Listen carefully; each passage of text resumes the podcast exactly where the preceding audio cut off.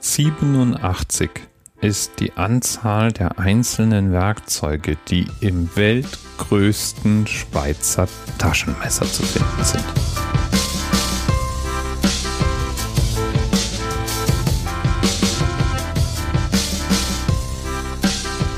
Woher kommt eigentlich der Begriff Schweizer Taschenmesser? Ist das eine Marke oder kann man irgendwo eine Firma namens Schweizer Taschenmesser finden? Nee. Schweizer Taschenmesser werden, die echten zumindest, von einer einzigen Firma hergestellt, nämlich der Firma Victorinox. Und Victorinox ist ein Name, der kommt Amerikanern schlicht nicht über die Lippen. Die wissen nicht, wie sie das aussprechen sollen. Und deswegen haben im Zweiten Weltkrieg amerikanische Soldaten den Begriff des Swiss Army Knives geprägt. Und das war dann ein Schweizer Taschenmesser in Rückübersetzung.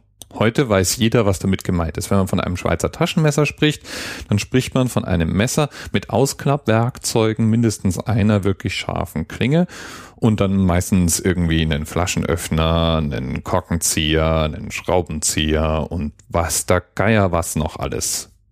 Ich habe ein Nerd-Schweizer Taschenmesser irgendwann mal geschenkt bekommen und da sind dann Schraubenzieher drin, die man braucht, um zum Beispiel Laptop-Gehäuse auseinanderzubauen. Und es gibt Schweizer Taschenmesser mit eingebautem USB-Stick und so weiter. Und die Firma Victorinox ist inzwischen über 130 Jahre alt und hat in ihrer Firmengeschichte noch nie jemanden entlassen. Und das Schweizer Taschenmesser, das wird eigentlich oder wurde eigentlich in der Originalversion Offiziersmesser genannt. Das war ursprünglich immer 91 Millimeter lang, hatte immer ein Schweizer Kreuz drauf, war normalerweise rot, aber nicht notwendigerweise. Es gibt sie zum Beispiel auch in grün. Und im Original war immer auch noch der Schriftzug Victorinox drauf. Die Zentrale von Victorinox ist gleichzeitig der einzige Produktionsstandort der Firma und ist die größte Messerfabrik Europas.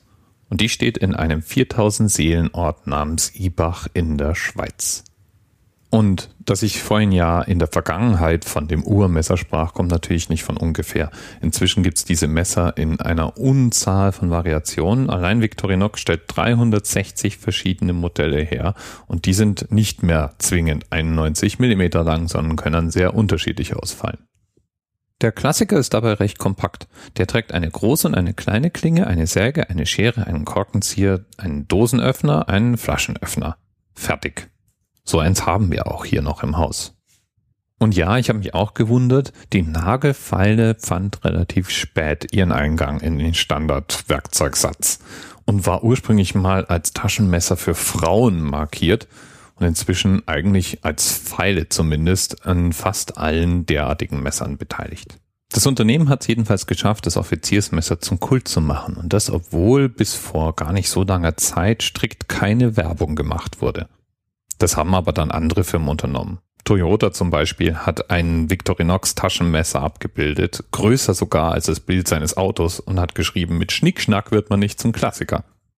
Und sogar MacGyver wurde mit einem Schweizer Taschenmesser abgefilmt. Das hat ihm sogar das Leben gerettet, als es zwischen ihm und einer Kugel war. Victorinox beliefert 16 nationale Armeen mit Taschenmessern. Unter anderem auch die Bundeswehr. Und praktisch alle US-Präsidenten tragen ein Schweizer Taschenmesser bei sich. Oder haben es zumindest irgendwann mal überreicht bekommen. Alles also Unicorns and Rainbows, wie man so schön sagt. Ja, nicht ganz. Als nach den Anschlägen vom 11. September weltweit ein Verbot erlassen wurde, Taschenmesser in Flugzeuge mitzunehmen, brach bei Victorinox der Umsatz um 30 Prozent ein denn die hatten einen Großteil ihrer Verkäufe bis dahin an Flughäfen gemacht, als Geschenke, als Mitbringsel und so weiter. Und das notwendige Umstellen ihrer Verkaufsstrategie und das Ausfächern ihrer Produktpalette brauchte einige Zeit.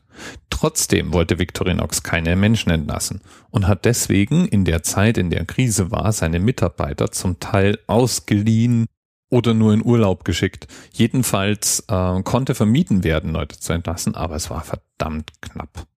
Und woher kommt überhaupt dieser komische Name Victorinox? Der kommt von der Mama des Unternehmensgründers Karl Eisener des Ersten. Der hat nämlich 1884 eine Messerschmiedwerkstatt eröffnet und seine Mutter, tja, die hieß Victoria. Nach ihrem Tod führte Karl Eisener nun nee, Elsener, Elsener, nicht Eisener, was red ich? der Karl Elsener nun äh, eine Marke namens Victoria ein und ließ sich bei der Gelegenheit gleich auch dieses Emblem mit dem Kreuz und dem Schild gesetzlich schützen, was es heute noch in 120 Ländern als Markenzeichen ist.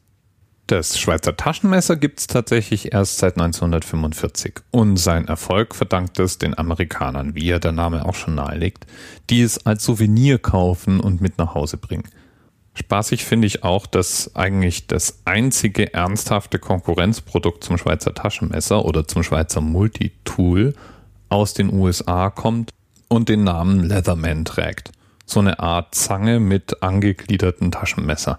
Und es gibt eigentlich ein fast baugleiches Werkzeug inzwischen von Victorinox. Inzwischen stellt Victorinox nicht nur Messer her, sondern auch Uhren, Mode und sogar Düfte kann man unter dem Logo kaufen.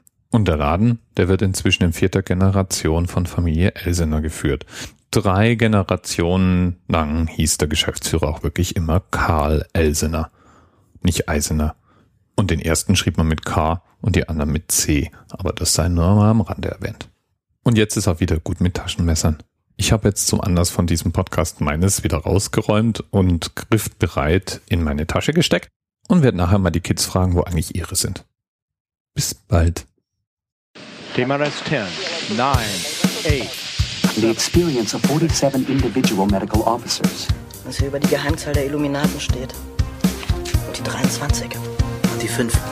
Wieso die 5? Die 5 ist die Quersumme von